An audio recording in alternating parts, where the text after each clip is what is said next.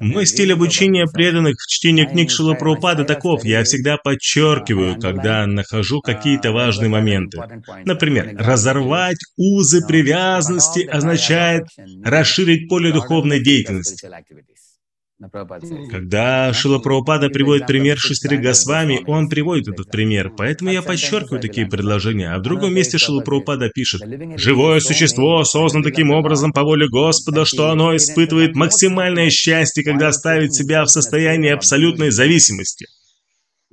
Прабхупада пишет это в разделе про Пхишмадеву, то есть для меня это такой вид золотых предложений, или я их называю золотые комментарии. Если вы посмотрите мой Бхагаватам, он полон подчеркиваний в разных местах.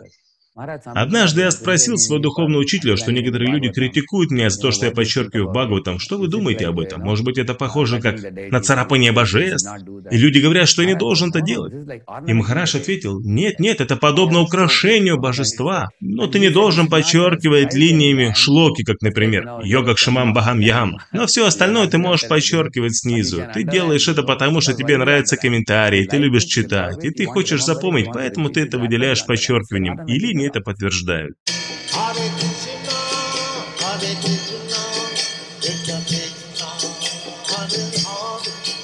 Hare Rama, Hare Rama, Rama Rama.